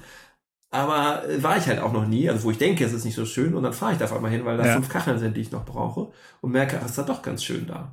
Und, okay, ähm, also es bringt dich durch dieses Spielerische dazu, deine eigene Umwelt so ein bisschen. Genau, und ich entdecke auf einmal Orte, die ich sonst nicht entdeckt hätte. Und das ist dann weniger Performance als irgendwie ja. äh, entdecken. Ich bin jetzt mal gespannt, also wenn ich wirklich ähm, Lust haben sollte, solche Ultra-Endurance-Rennen mal mitzufahren, dann muss man schon auch ein bisschen fit sein und dann brauche ich durch das Tracking auch, um zu gucken, was gibt denn irgendwie der Körper so her. Aber da weiß ich noch nicht, ob ich das wirklich, äh, ob ich das wirklich durchziehe. Ich habe jetzt mal testweise mir so eine äh, Trainings-App äh, installiert, die so ähm, automatisiert äh, das Training steuert anhand von was ich so gemacht habe und äh, gibt also Aufgaben, was man tun soll. Mal gucken, ob mich das nach vier Wochen nervt, dass ich da ständig irgendwelche äh, jetzt mal hier drei Minuten lang bei 170 Puls fahren äh, machen soll oder ob ich irgendwie weiterhin Bock drauf habe. Mal schauen. Auf jeden Fall merke ich, dass Sport machen gerade total gut tut und das kam halt immer viel zu kurz. Cool. Wenn du jetzt mit bisschen Abstand auf das Thema so Unternehmertum schaust, was würdest du sagen, sind so die Sachen, wenn du es nochmal machen würdest, unabhängig davon, ob du das nochmal machen würdest, worauf würdest du achten wollen, dass man als Unternehmer und damit auch in dem Unternehmen nicht nur eine, sagen wir mal, eine Verantwortung dem Unternehmen selbst gegenüber hat und den Gesellschaftern, sondern auch so ein bisschen der Umwelt, den Leuten da drin und da draußen, der Gesellschaft? Was, wie glaubst du, müssten wir ganzheitlich Unternehmen sehen und steuern, dass wir einige der Kurven, die wir so als Gemeinschaft noch so kriegen müssen in, in naher Zukunft, das würde auch kriegen. Hast du da einen Blick drauf? Hm. Ja, also definitiv würde ich das ist ein Unternehmen, falls ich nochmal eins gründe, was ich, wo ich mir nicht sicher bin, anders gründen als heute. Ähm, also das erste, was mir in den Sinn kommt, ist von Anfang an ähm, eine klare Vision und Mission haben, klares, äh, eine klare Struktur haben und auch Mitarbeiter viel stärker in die Eigenverantwortung nehmen. Also ich habe das immer total gefeiert, wenn wir da uns fortbewegt haben. Da waren wir nicht immer einer Meinung und das braucht dann halt immer eine ganze Weile, bis man dann so da unterschiedliche Meinungen ausnivelliert hat. Aber ähm, so die Kombination aus einen Rahmen vorgeben und dann ganz viel Eigenverantwortung Menschen überlassen, finde ich einfach total faszinierend, äh, weil ich einfach daran glaube, dass Menschen per se gut sind und Gutes tun wollen. Ähm, und wenn die Rahmenbedingungen stimmen, äh, das auch funktioniert. Ähm, also da bin ich mir sicher, dass ich es ganz anders anstellen würde, als wir es damals angestellt haben. Am Ende haben wir uns dahin bewegt, wo ich es mir eigentlich vorstellen würde, aber äh, waren da noch nicht ganz. Ähm, ich glaube, am ehesten kann man die Kurve kriegen, wenn man sich unternehmerisch in einem Feld betätigt, wo ja, wo etwas kreiert wird, was wirklich einen positiven Impact hat. Und also mhm. das, ich glaube, das kann man jetzt nicht auf jedes Thema überstülpen. Also man kann nicht als TDN schon Dinge tun und forcieren, die Gutes bewirken. Äh, man kann so auf die eigene Klimabilanz des Unternehmens schauen, man kann irgendwie Mitarbeiter ähm, Mitarbeitern es leichter machen, nicht unnötig viel durch die Gegend fahren zu müssen und und und, aber ähm, ich glaube, man kann nicht, kann das nicht einfach per se jedem Unternehmen überstülpen. Aber ich, also ich habe mal für mich gesagt, wenn, wenn ich nochmal was machen sollte, egal was es ist, ob jetzt gründen ist oder wo angestellt sein, müssten eigentlich drei Faktoren gegeben sein. Ähm, das eine ist, äh, es muss irgendwie engen Kontakt mit Menschen geben, weil das war das, was mir am meisten Freude gemacht hat und was mich auch in der Corona-Zeit total fertig gemacht hat, dass ich die ganzen Leute nicht sehen kann und mit denen ich irgendwie zusammen abgehen kann. Ähm, das zweite ist äh, was physisches. Also ich merke halt so, ich bin totaler Techie und äh, wie selbst beim Fahrradfahren kommt dann auf einmal irgendwie ein Zwift dazu und ich sitze wieder vom, vom Monitor und so. Also das wird auch nicht aus mir rausgehen, aber äh, ich merke halt, wie sich das verändert und ich immer mehr Bock habe, irgendwie Dinge anzufassen. Irgendwie, wenn, dann müsste es für irgendwas physisches sein. Also meine Arbeit müsste nicht physisch sein, aber das Produkt, was entsteht, sollte physisch sein. Und das dritte ist halt irgendwas, was wirklich einen positiven Benefit äh, auf diese Welt hat, die am Abgrund steht. Und ähm, was das am Ende ist, weiß ich gerade noch nicht, aber ich merke zum Glück, dass ich mir da gerade keinen Druck mache. Ich hatte so eine Phase, wo ich ein bisschen gehadert habe, dachte so, oh, hier, was schreibst du eigentlich in dein LinkedIn-Profil? Und das versauert jetzt hier alles. Und wirst okay. du da gerade weg? Und dann dachte ich so, ey, bist du eigentlich doof? Du hast halt irgendwie ja. so ein Geschenk vom Himmel gefallen, du hast genug Zeit, du hast ein bisschen Geld bekommen und äh, kannst es dir aussuchen, so, was ist das scheißegal, was auf deinem LinkedIn-Profil steht oder was andere Leute denken, was ja, mit dem Christen los ist. Und da, da, aber das brauchte ein bisschen, bis das so eingesickert ist, irgendwie, weil man ja so drin war in diesem, in ja, diesem äh, Online-Business-Game. Und ähm, ja, ich lasse mir da einfach. Aber ich finde, da kannst du auch irgendwie eine super eine super Vorbildfunktion mhm. übernehmen, weil ich finde es auch eine völlig legitime Position, einfach irgendwo zu sitzen und zu schauen. Also wenn man das, mhm. wenn man damit irgendwie mit seinem Sein fein ist, dann, also LinkedIn-Profil ist ja bei dreimal schon irgendwie Käse, aber so, dass man sich, dass man sich selber auch so mit der Gelassenheit auch nicht von den anderen versucht, da rausdrängen zu lassen, sondern zu versucht, hey, vielleicht könnt ihr ja sogar was von mir lernen. Das wäre an der Stelle ja. ganz. Also ja, ich habe immer mehr solche gute, Gespräche mit, auch mit Unternehmern, die, die sagen so was, oh, sollte ich vielleicht auch mal drüber nachdenken. Und sage ich, ja, ich habe auch ein paar Unternehmerfreunde, die zwei Unternehmen noch haben, aber es geschafft haben, nur noch an zwei Tagen da zu sein und das läuft. Und die sind total glücklich, weil sie auf einmal viel mehr Zeit für sich und die Familie und, und alles Mögliche haben. Und das, also da sprichst du echt einen Punkt an und das ist wirklich echt herausfordernd, aber mir gelingt es immer besser, weil das ist natürlich klar. Die Leute wissen, du hast deine Firma verkauft, egal ob es jetzt irgendwie berufliche oder private Kontakte sind. Und die fragen immer wieder, und was machst du jetzt? Und hast was machst du jetzt? Ja, nix. Ja. Ja, wie nix. ja, und natürlich impliziert nichts auch irgendwie, ich habe auch die finanzielle Möglichkeit gerade nichts zu tun, so das kann ich damit ja nicht Also so fair. von der Hand weisen. Ähm, aber am Ende war halt nix. Aber auch das darf man doch akzeptieren. Das ist Voll. ja auch in Deutschland so, so gesellschaftlich irgendwie so ein, ah ja, jetzt hat er auch noch was, jetzt hat er auch noch Geld dafür gekriegt und jetzt macht er da auch einfach, der lebt einfach nur davon. Das, Mhm. Also ich finde, da müssen wir mit so ein paar gesellschaftlichen dunklen Feldern mal aufräumen und das Voll. ist auch völlig in Ordnung irgendwie und dieses Jahr, weil wenn man wieder beim nächsten, also wenn du dich jetzt quasi wieder direkt an die Startrampe begibst und das Spiel von vorne startest, ist die Frage, ob du dann so viel gewonnen hast. Ja, also nichts. wenn du dann wieder von, von Meeting zu Meeting hetzt und denkst, ah, schon wieder den ganzen Tag nichts gegessen. Also wenn, wenn das nicht der, der Erfolg dir irgendwie dann, dann ermöglicht, da mal anders irgendwie auf die Welt zu schauen. Und, und das so ein bisschen wie ich da, ich lese gerade Haben oder Sein von Erich Fromm ein wirklich faszinierendes Ding, 50 Jahre alt oder 70, glaube ich. Ähm, einfach komplett, das ist eine andere Sichtweise auf die Welt und dann zu sagen, ja, was bringt denn das jetzt, wenn du dich da wieder irgendwie sofort reinstürzt, ohne anders da drauf zu schauen und das Sein als solches, als den Zustand, den es zu erstreben gibt, zu betrachten und nicht das Haben, dann, dann ändert sich dann auch der Blickwinkel so ein Ja. bisschen. Und das finde ich ja das Faszinierende. Und deswegen liebe ich es, das zu unterstreichen und vielleicht so ein bisschen gesellschaftsfähiger zu machen. Und ich glaube, das brauchen wir wahrscheinlich in Zukunft. Ja. Ja, ich, also ich habe auch das Gefühl, dass, also es ist, ich, zu meinem Umfeld zumindest, glaube ich zumindest, so wie ich wahrnehme, weniger Neid als so ein, ah Mist, irgendwie hätte ich da auch Bock drauf, aber ich, also es spricht keiner aus, aber ich interpretiere es dann immer in Klar, die Reaktion ja. so rein, äh, aber ich wüsste gar nicht, wie ich jetzt hier aus meinem Hamsterrad so rauskommen soll und ich meine, wir wohnen hier so am Stadtrand von Hannover, äh, lauter Einfamilienhäuser, alle strampeln sich ab, damit sie irgendwie den Kredit abzahlen können. So, das ist halt, da kannst du halt auch nicht einfach so rausspringen. Ne? Das, aber Ja. ähm, sich zumindest mal Gedanken drüber zu machen, wo sind Stellschrauben, um irgendwie glücklicher zu sein. Ähm, ich meine, ich habe einfach, ich bin auch Andi total dankbar, dass er irgendwie die Initiative ergriffen hat, ähm, zu sagen, ich äh, nehme das mal in die Hand und forciere, dass wir das Ding verkaufen. Ich selber hätte das nicht forciert und bin jetzt total glücklich, dass es so gelaufen ist. Und ähm, werde mich in dieser Ich beobachte Rolle, glaube ich, auch einfach noch weiter wohlfühlen. Ich glaube, das braucht auch noch ein bisschen. Und die, die Momente, wo ich irgendwas entdecke, wo ich denke, da habe ich Bock, mich zu ähm, einzubringen und gar nicht für das LinkedIn-Profil, sondern weil ich Lust habe, dieses Projekt zu unterstützen oder weil ich das irgendwie Ja. wünschenswert finde, dass das irgendwie in die Welt kommt. Das, da wird es mehr als genug noch von geben. Ich glaube, die Herausforderung Also wird eher sein, sich zu, zu disziplinieren, noch genug Zeit zu behalten und das nicht wieder aufzugeben.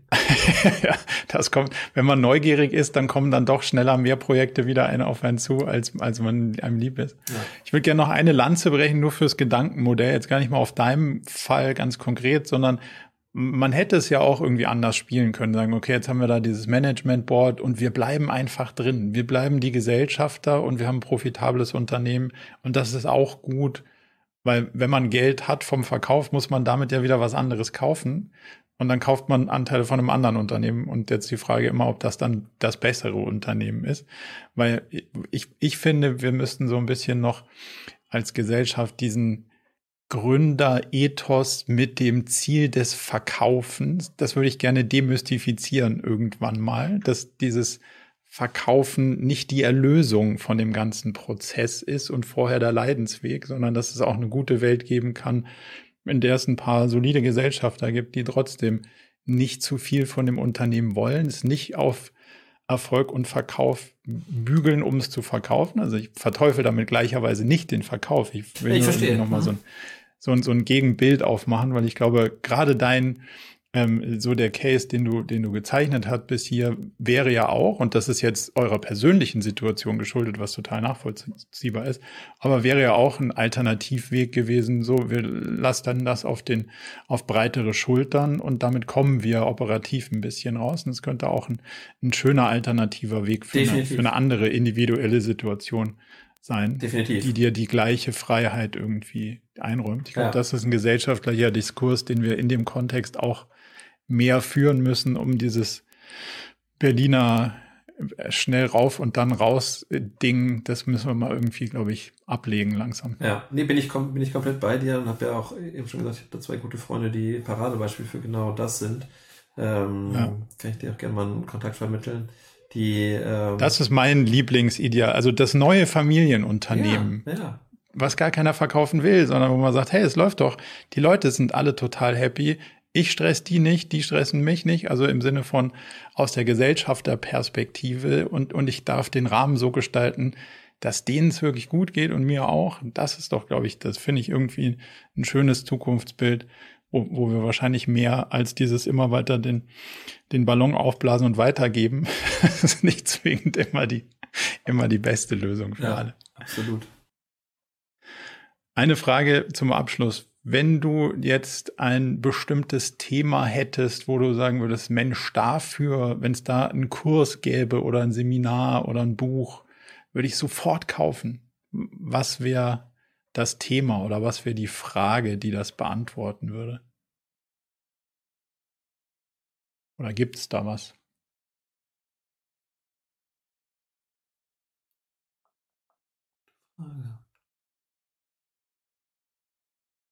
Ja, Kurs würde ich wahrscheinlich äh, was rund um, äh, wie, wie fahre ich mit dem Gravelrad einmal um die Welt buchen? Irgendwie von jemandem, der das schon mal gemacht hat. Also nicht einmal um die Welt, sondern irgendwie, äh, eine sehr lange Strecke. Chris Burkhardt ist wahrscheinlich ein guter Ansprechpartner für dich gerade. Der ist äh, großer Gravel- und Island-Kollege. Äh, immer wenn ich das sehe, was der da macht, dann würde ich, das würde ich auch gerne mitmachen. Ja, ja guck ich mal an. Ähm, ansonsten, am ehesten denke ich, also ich habe mal, ich habe mal vor weiß nicht, vier Jahren oder so, äh, so ein, oder 2019, ja, drei Jahren, so einen Kurs gemacht, äh, Big Five for Life ähm, mhm. Seminar ähm, aus diesem John Strzelecki-Universum. Und das war ziemlich augenöffnend für mich. Ähm, also es hat nicht dazu geführt, dass ich danach irgendwas groß geändert habe. Äh, genauso wie die äh, erste Depression auch noch nichts dazu, äh, nicht dazu geführt hat, dass ich wirklich signifikant was geändert habe äh, in der Art und Weise, wie ich arbeite. Aber äh, ich habe mir das jetzt nach dem Verkauf nochmal angeschaut und gemerkt, so, okay, krass. Das ist wirklich, würde ich heute genauso dahin schreiben, äh, welche Werte mir wichtig sind, äh, was Dinge sind, die mich glücklich machen.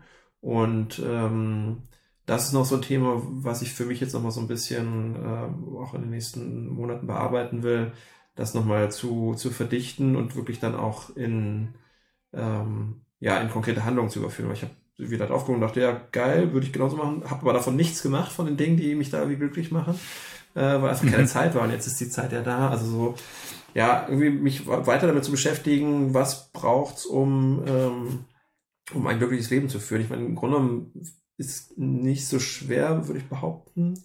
Ähm, am Ende geht es darum, wie schöne Momente zu erleben, also nicht anzustreben, wie von A bis Z glücklich zu sein, sondern einfach die Tage, die Wochen, die Monate, die Jahre mit schönen Erlebnissen zu füllen und ähm, bei mir halt auch mit vielen Menschen mich auszutauschen, aber da einfach noch schlauer zu werden, was ja wieso das, das ähm, der Alltag zukünftig optimal gestaltet ist, damit ich irgendwie weiterhin langfristig glücklich und gesund bin. Das, das triggert mich auf jeden Fall.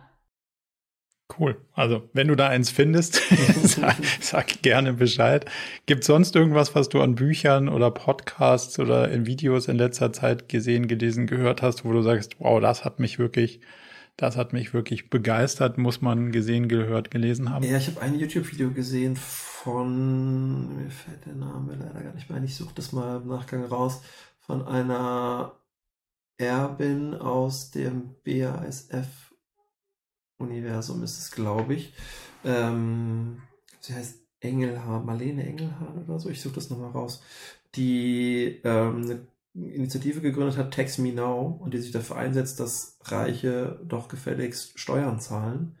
Äh, also superreiche mhm. Menschen, die halt genug Mittel und Wege haben, Erbschaftssteuer zu umgehen, Schenkungssteuer zu umgehen. Und ich erlebe das ja selber gerade, ähm, wie leicht einem das fällt, wenn man halt die richtigen Leute kennt und trifft, äh, die richtigen Berater hat, irgendwie äh, an allen Ecken und Enden Steuern zu vermeiden. Ähm, also ich habe sehr viel Steuern gezahlt, beziehungsweise werde es noch durch den Verkauf äh, einiges an, an, äh, an Steuern, also habe da gar kein schlechtes Gewissen, aber ich fand es sehr, sehr eindrücklich, wie sie geschildert hat, wie ja, wie ungerecht das eigentlich ist und wie leicht es wäre, ähm, ohne dass es Menschen wirklich wehtun würde, signifikant äh, ähm, ja, Kapital anders zu verteilen. Und es ist so ein längeres Gespräch mit äh, Tilo Jung von Jung und Naiv und geht, mhm. glaube ich, weiß nicht, zwei Stunden oder zweieinhalb oder so, aber es ist absolut sehenswert. Ähm, fand ich total, ja, total beeindruckend. Cool. Vielen Dank. Das schaue ich mir auf jeden Fall mal an. Jan, ganz herzlichen Dank für deine, ja, also die Zeit, die du ja jetzt hast und eigentlich für andere Sachen auch nutzen willst, dass du die für, für mich und uns hier ein bisschen investiert hast und dass ja, du uns auch ein bisschen auch vor allem diese menschlichen Einblicke in das ganze Thema gegeben hast, weil immer nur die Businessmodelle und den ganzen Kram, sondern auch zu sagen, hm, da war es mal nicht so rosig und das hat mich auch paar Mal richtig geschüttelt auf dem Weg dahin. Das sind ja auch die Geschichten, die es erst, die es erst rund machen, so. Und mhm. deswegen bin ich sehr dankbar, dass du da so ein bisschen den Deckel mal aufgemacht hast und uns da ein bisschen mitgenommen hast. Also Vielen, vielen Dank und äh, ja, jetzt hoffentlich dann viel, viel Spaß bei was auch immer als nächstes ansteht, aber irgendwas mit Gravelbikes in naher Zukunft zumindest mal. Hoffe, wir sehen uns bald. Danke mal.